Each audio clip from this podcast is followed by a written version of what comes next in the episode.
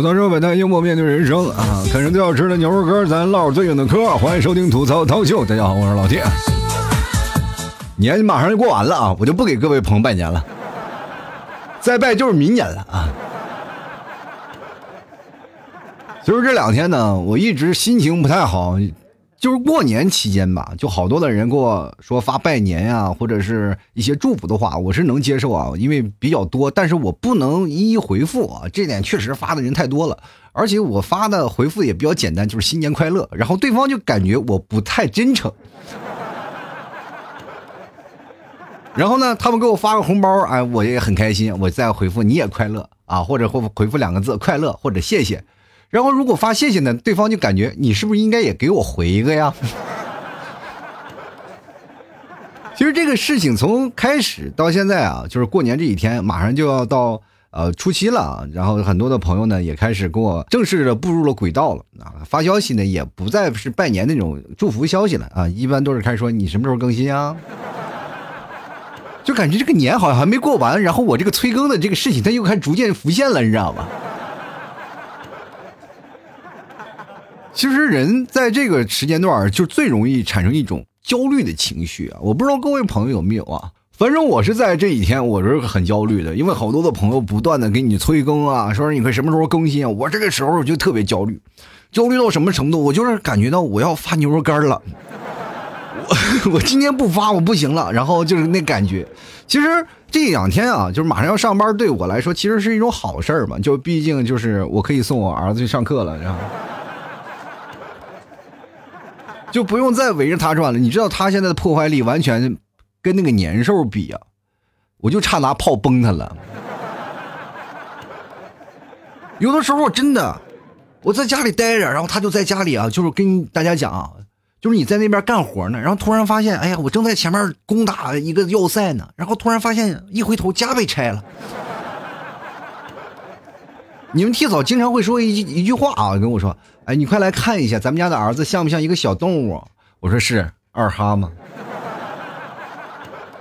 行为着实的令人诡异到爆炸，你知道吗？有一天他在家里就不断的拆拆拆拆拆，就是过年前两天，拆着呢拆着呢，我就那边我就那个火啊就已经开始就顶到脑门了。然后他跟我说：“爸爸，外面有烟花。”我说：“你赶紧躲起来，那是炸你的，好吧？”如果你看的不够呢，爸爸给把把你抱到窗户外头，让炮过来，哎，往这边炸啊，往这边。以前炸年兽那是什么？那就是个油桶。你现在就哎，对着炸，对着炸，哎，炸没了算你赢，好不好？明年保证发大财。其实这个焦虑症这个话题也是今天有位听众朋友啊给我发来这个消息啊，就是说。呃，能不能到你的群里？然后其实他这个我以最早以前建一个吐槽群啊，就很早很早以前了。他可能就搜了一个吐槽群，然后可能是搜到了，但但是不是听我节目的听众啊，就是一个陌生人啊，加了我说讲要加我的群。我说我这只有一个摩托车赞助群啊。他说他就给我截了个图。我说那多少年前了？我说你为什么要加这个群？他说我就想吐槽一下，疏解舒缓一下自己内心的压力啊，就是可能过两天就要。呃，上班了啊，就舒缓自己内心的焦虑。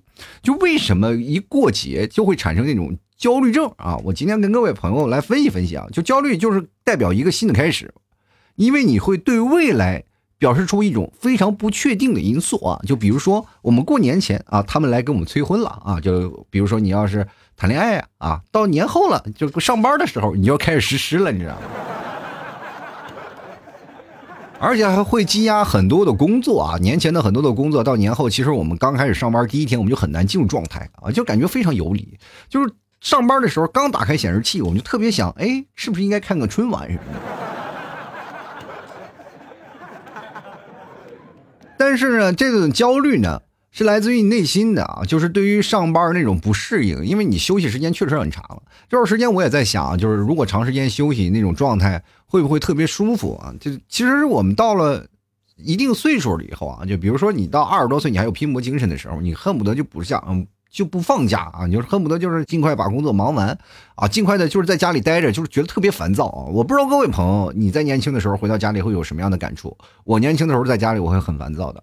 就过年了，我在家里啊，反正没有一天我是很开心的样子啊。就虽然说我们就是过年，我们大家齐聚一堂啊，就吃个饭喝个酒，但是我会觉得那个时候会很无聊啊，因为我确实少了很多年轻人的活动，我是穿插于你们各种中老年人之间的一个晚辈儿，你知道吗？然后总是辈儿最低的，然后还拿不到红包。然后呢，到了这个时候呢，我又认识各种亲戚朋友啊，就是各种的要拜年，你都要在这哎各个地方的你要说啊，就是最可怕的就是来了一些陌生人啊，就是陌生的叔叔阿姨，然后你要强忍着就是去分辨啊，这是哪位叔叔阿姨，对吧？然后我妈这个人，我不知道你们会不会有世界上同一款妈妈，就是比如说我妈的同学或者我爸的同学来了以后呢，来，然后我就站在那里，叔叔好，然后但是呢。来一个我们会叫叔叔好，阿姨好，对不对？但是你进来一堆，我该怎么叫？我总不能叫叔叔们好，阿姨们好吧？你必须要每一个就要打声招呼，就表示于对长辈的尊重嘛。我就在那哑口无言，没有办法。然后我也不能说妈，你赶紧给介绍一下呀，我都不认识，这表示你这个孩子特别不礼貌。其实这个很尴尬。于是乎呢，我就在那里站着，就是看着我妈，我妈就骂我。这孩子一点都不懂礼貌，不知道叫人。我说叫啥？你让我叫你，得总得给我介绍一下啊！这是你张叔，这是你王叔啊，这是你柳阿姨，这是你崔阿姨，你总得这么样给我介绍一下吧？你什么都不就是让我去直接介绍？我就是叔叔阿姨，叔叔好啊，叔叔好，叔叔好，叔叔好，对着面说喊着叔叔好，我觉得这个是对人的一种不尊重，是吧？其实逢年过节，在这个时候呢，其实是最让我尴尬的。在年轻的时候啊，但但现在没有了。现在因为年纪大了，你过去基本就是点头之交，你想搭理就搭理，不搭理你就走了。因为对于父母那辈儿的人，他们也不愿意跟小辈儿的人去搭理。嗯，只不过孩子的时候，你要保持一种礼貌的一个态度，因为到大了，你自然会有圆滑的一种态度啊。就是他人来了，我肯定是不会迎出去，我躲在家里，我不出来。或者呢，就像我在二十八岁的时候，我就没有了这种概念啊，就是没有了这种的焦虑啊。就很多的朋友们可能说，在家里最怕来客人来过来拜年，然后你不认识的，然后这样是最可怕的，或者自己亲戚朋友不在不认识的。然后，但是我在二十八岁左右，我就基本上没有了这份顾虑啊，就是因为过年的时候，大年初一到大年初五的时候，就除了大年初一早上我出去出去主动拜年的，那都是我的长辈然后剩下的以后呢，都是见不着我了。就是回到家里，就已已经是一副酒醉的状态了，你知道吗？睡到第二天中午十二点，又又出去喝酒去了，接着回来呢，又醉了。我爸妈也没有办法啊，就是那个时候，就是年轻的时候，就是一帮朋友聚在一起，就是喝酒啊。内蒙那种我们那当地的民风民俗，所以说你更愿意跟同辈的人喝酒，而且也是少了那些繁杂。所以说那段时间主要在家里的焦虑是在这里啊，就是年轻人可能是在焦虑的是这样啊，所以说更加希望去上班啊，因为上班就少了那些繁琐啊，就在工作里又认识一些同样的年轻人，然后就不需要再掺掺杂那些东西。但是你说不上班吧，人别人都回家了，你自己一个人在这里过年，又显得你自己很孤独。所以说这是这个一方面啊，就是现在我们去讲，就是到了我们现在三十多岁了，越上班越感觉有点焦虑了，就是特别想那种就是在家里待着啊，躺着，然后什么也不用干，就哪怕在家里待着，给我发工资，我不上班那种样子特别好，就那种感觉啊，就是特别戳我们心里，就是只要一上班就感会感觉到焦虑，就是休息惯了那种感觉，自由自在的日子过惯了，就是哪怕很清静的样子，我们也是很喜欢的。啊，就是这样的时候，待在家里是一种很舒服的状态，但是没办法呀，是吧？然后快递小哥今天给我打电话，明天也可以发你呃这个发快递了。我心里想，我又要可以包牛肉干了。但是这个东西对我来说很矛盾的一种感觉。我也其实说实话，我也不想出去干活，但是没办法，我不发牛肉干，这两天说实话，我这亏空都没办法弥补。过年没有办法发牛肉干，我自己一个人在家，我还要更新节目，跟跟各位讲，我是亏大发了。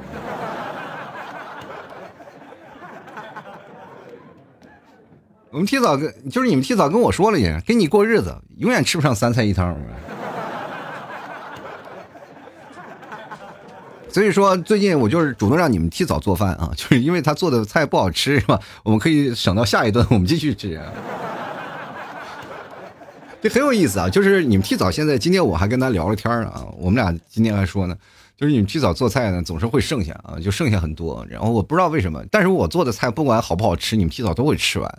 然后我就觉得最省钱的方式就让你们提早做，为什么呢？因为你们提早不愿意吃他自己做的饭，就是他对自我否定那种意识特别强烈，知道吗？就是说，哎，只要这样的菜我就不做啊。所以说这两天你们提早也开始产生焦虑了，就是感觉到啊，这两天又要我做饭了，然后我们家是不是又要浪费钱了呢？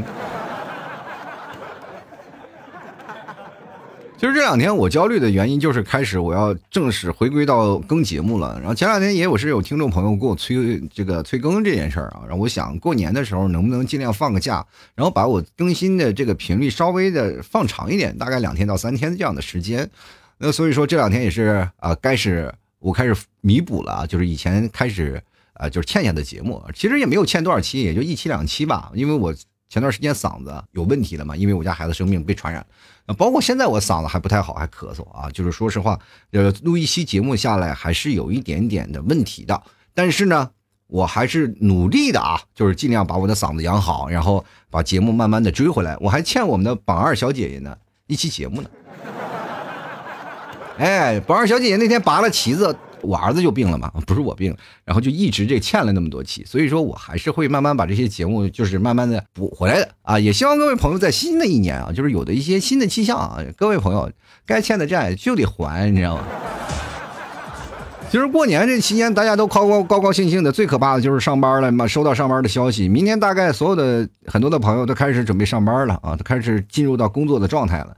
其实进入工作状态最简单啊、最快捷的方法啊，就是。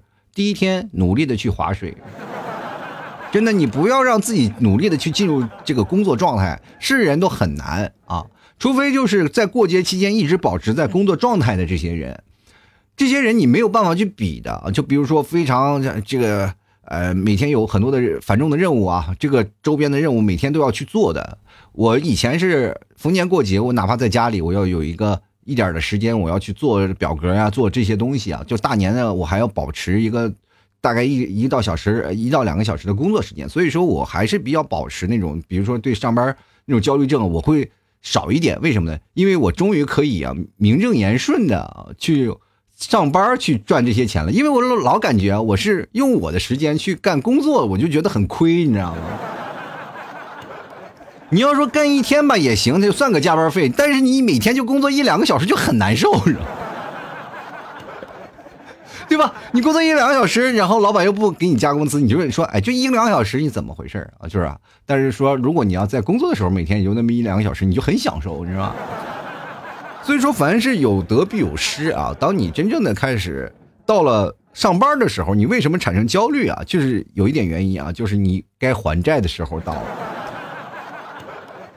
因为你欠下的东西，你要该还回来啊。然后很多人说了，主要还什么呢？就还你曾经啊，就是很多人给你要欠的债。就比如说，就很多人说我没有借别人钱，我没有干什么。我跟你说，亲情就是债啊。就像我们呃父母经常跟我们说的，只要你生下来了，是吧？你出生在这个世界上，你就是欠我们的了。我把你养育成人了，对吧？你就是欠我们的。那我欠你什么了呢？妈，你说我欠你什么了？欠我一个孙子。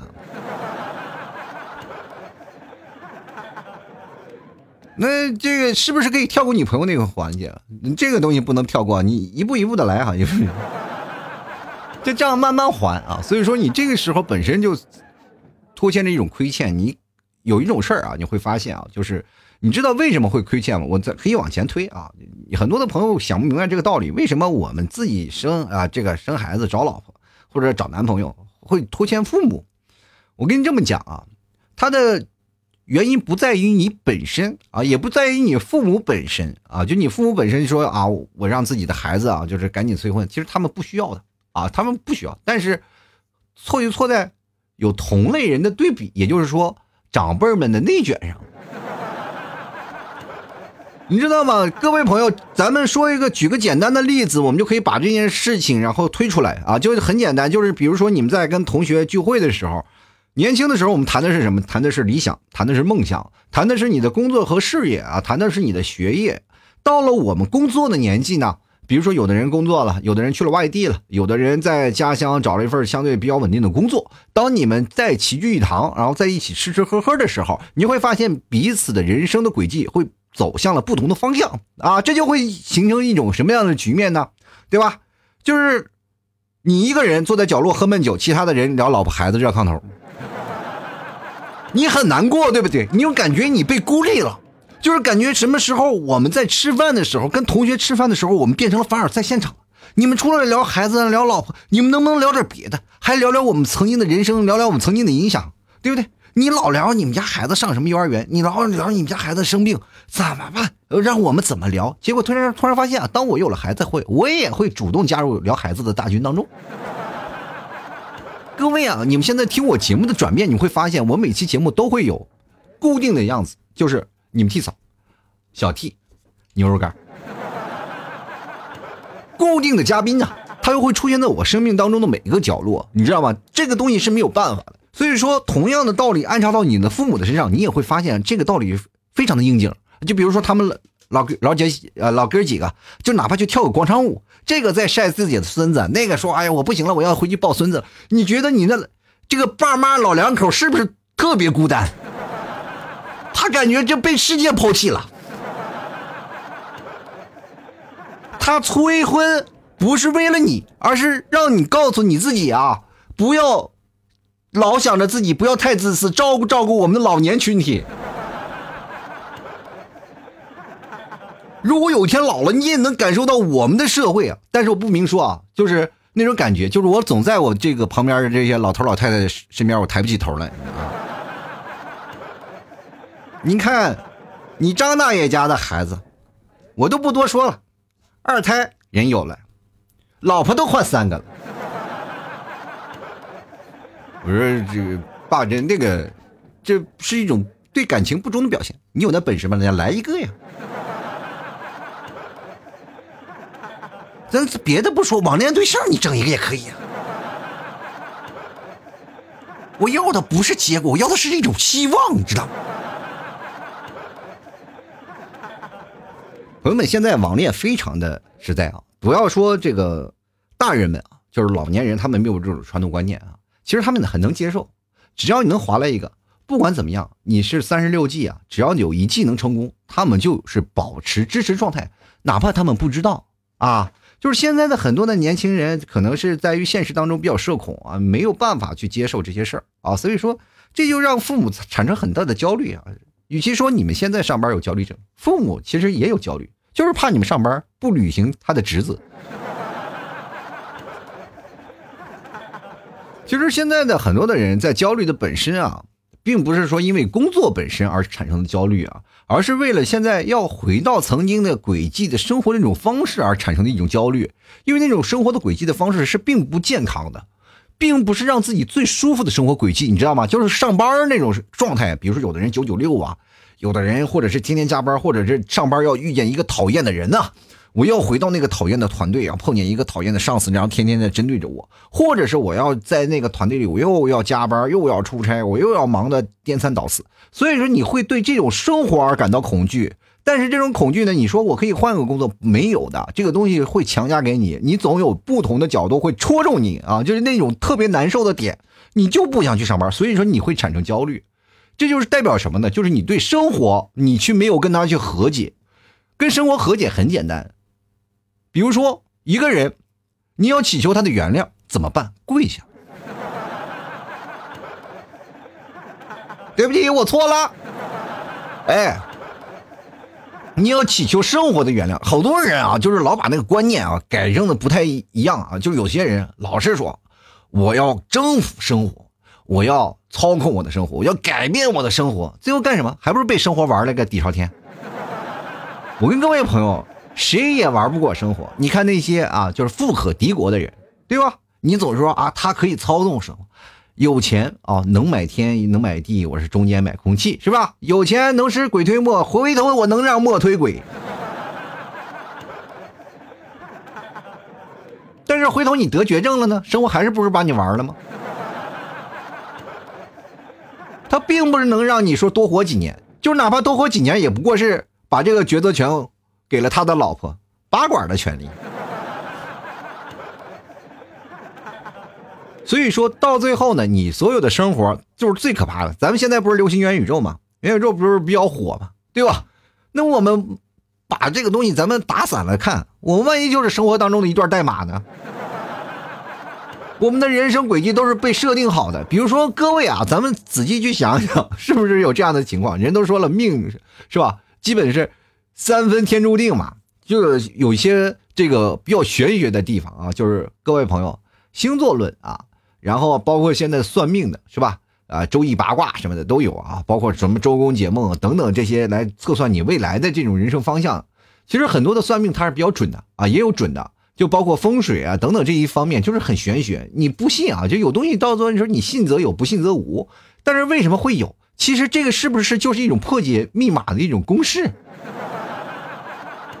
你换种角度去想想啊，就是现在我们最难受的一件事情，就是我们不认命，你知道吗？只要你认命了，认识这种生活方式了，你向生活低头了，你就知道了该怎么样去走啊。向生活低头不是代表不让你奋斗，你知道吗？就很多人会觉得啊，老七你这是很颓的一方面，你这个观点我不认同啊。就是你跟生活低头了，那就是代表了我们要妥协于现在社会。我就想问问，你怎么跟天斗？你斗不过呀，对不对？你坐着火箭上了天，你会发现人外有人，天外有天。上了宇宙了，没有重力了。上了天了以后，你会发现完蛋了，我飘了。你就会骄傲呀，对吧？你不仅仅是骄傲，你是我们全国人的骄傲。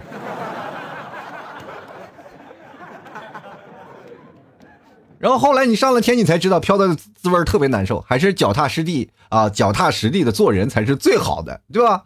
我跟各位讲，我是有恐高症的人，真的。我以前做修理的时候，然后要爬很高的架子，然后下面就是很空的地带，然后虽然说有安全带吧，你要把安全带的安全绳嘛带上，然后在那里干活什么的，然后从那个架子下来，脚踩实地那下啊，就是那种感觉啊，是非常爽的。就像你们现在玩那个云霄飞车呀，或者玩。那个各大游乐场那种的，那个过过山车也好，这或者是那个荡秋千的那个把，反正在最高的时候，你又难受，你又觉得很刺激，但是最爽的一下就是你脚踩脚踩在地上那一下，你感觉活过来了，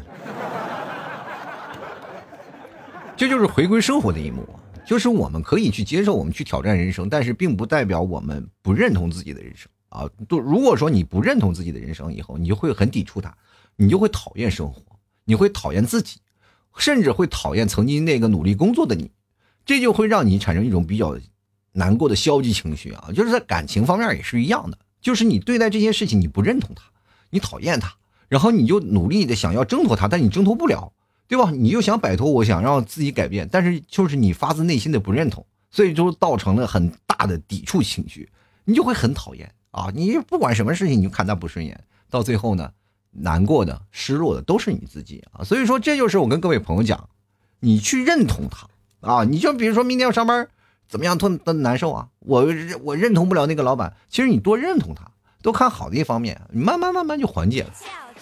对呀，就是你说你不理他，除非我明天我就辞职了，我可以不用见到他，对吧？但是我既然要见到他了，那我就。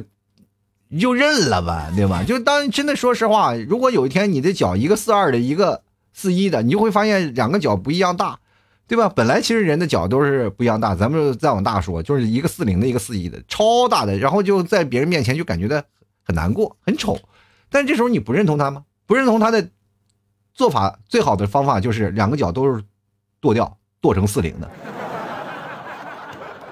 一个脚有指头，一个脚没指头嘛。外人看不出来，对吧？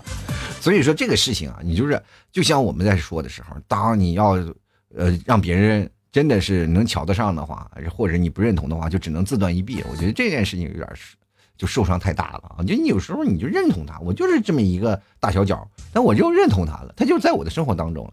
那所以说你也就不用那么自卑了。生活当中其实有很多的方面啊，就是今年过年，我就是希望各位朋友不要太多那种消极的情绪啊，就是在每次过节都有节后综合症，也就是说上班的焦虑症也都会有，然后也就通过这期节目，各位朋友听了这期节目呢，可以缓解你们内心当中的一些焦虑啊，就是我们去认同一个世界，然后我们再感受一些，就像你们认同老七家的牛肉干一样，它就是顶呱呱，杠杠的，行不行？我懂得社会百态，幽默面对人生啊！这个节后了，我快递又正式的回归了啊！朋友们，这个上班第一天就肯定要来我这儿来看采购点牛肉干吧。等了这几天呀，我们家牛肉干就想你们想的，就是牛都直掉毛啊。所以说，朋友们啊，赶紧回来啊！就是过年了啊，回来再吃点肉补补，好吧？喜欢的来老 T 店里来支持一下。明天我就统一发货了，好吧？最重要的，各位朋友可以关注老 T 的公众号啊，主播老 T 啊，我所有的联系方式啊里面都有啊，就是相当于老 T 的一个个人名片了。然后每天我也会发一些呃搞笑的文章啊，跟各位朋友分析一下啊，就是包括我最近的一些什么近况啊，我可能也会都在公众号跟各位朋友这个分享啊，喜欢的朋友多多关注一下啊。中文的主播老 T 啊，就是老 T 的这个公众号名称。